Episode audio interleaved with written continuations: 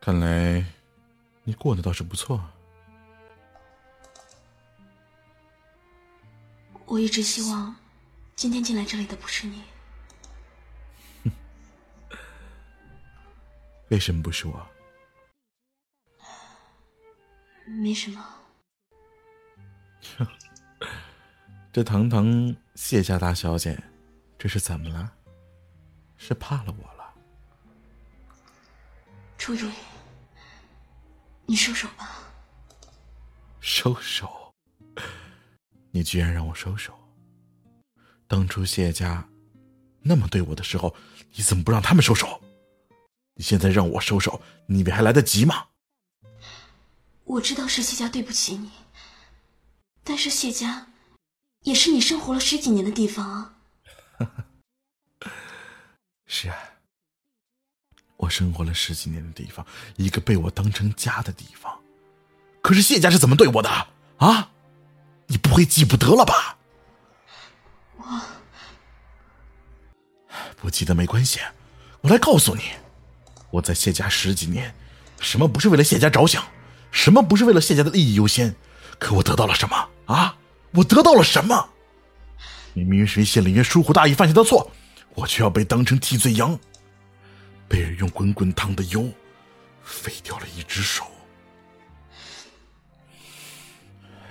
你看清楚，这就是你口中对我有着十几年恩情的谢家给我的回答。怎么样？满意了吗？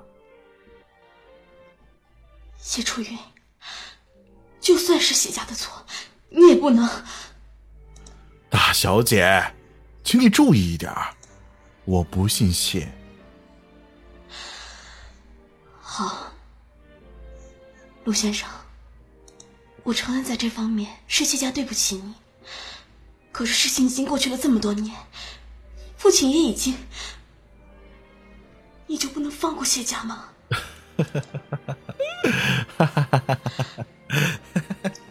陆先生，你在笑什么？林鸟，我好久没有这样叫你了吧？这么久不见了，你还是这么天真。陆春云，你不要太过分了。当初我废了一只手的时候。就被赶出了谢家。你猜，一个只有十几岁、身无分文，而且被毁了一只手的孩子，是怎么活下来的？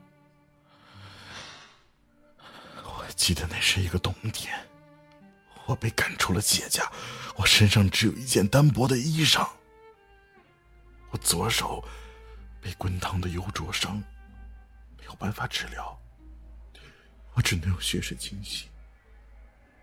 可是因为处理不当，所以当我有钱看我的手的时候，我的手已经坏死了，再也没有好的可能了，连个知觉都没有。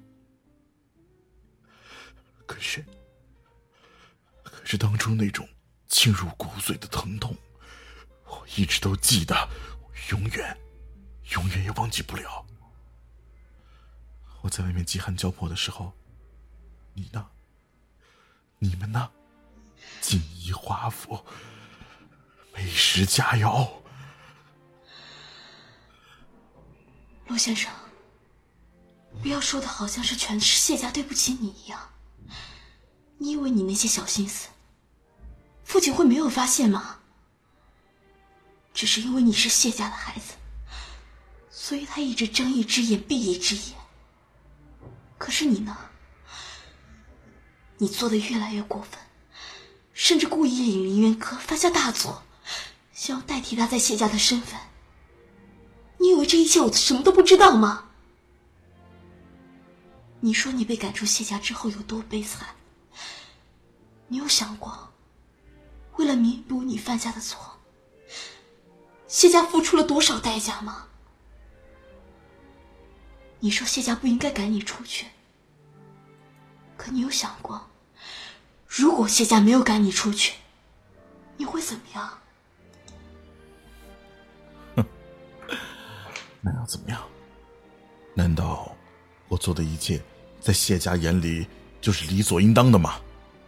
我就应该为谢家累死累活，不求点回报吗？是，谢家是救了我，可是我为谢家做的还不够多吗？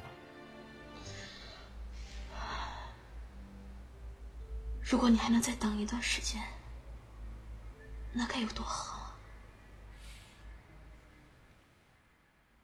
你是什么意思？本来父亲是打算，那桩大生意结束之后，就举办宴会，把你介绍给介绍给所有人。你想要当谢家的少爷也好，当我的未婚夫也好，都是随你的。可是你却……你现在说的好听，如果你说的是真的，那谢家又怎么会那么对我？废了我的左手，还把我赶出家门。陆先生，你以为你做的那些事情，哪一件是简单的？如果不是谢家帮你担着，你以为你是废一只手这么简单吗？没有谢家，你恐怕早就连命都没有了。谢家是做军火生意的。你以为哪一次生意不是把脑袋拴在裤腰带上？一次失败，可能整个谢家都毁了。可你呢？你把生意当游戏，你以为所有的人都是傻子吗？你以为整个大上海是你的游乐场吗？你把一切想的太简单了。你在外面闯荡了那么久，你就没有再想过当初的事情吗？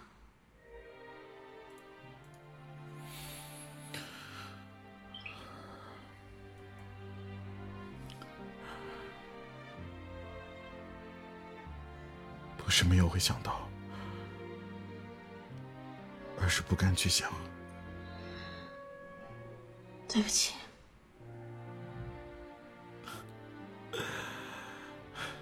不是你的错。谢家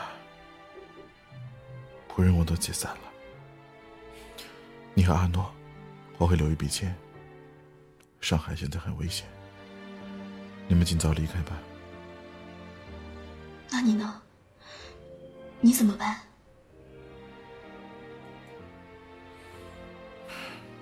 我不能离开这里。以后如果没死的话，一定会见面的。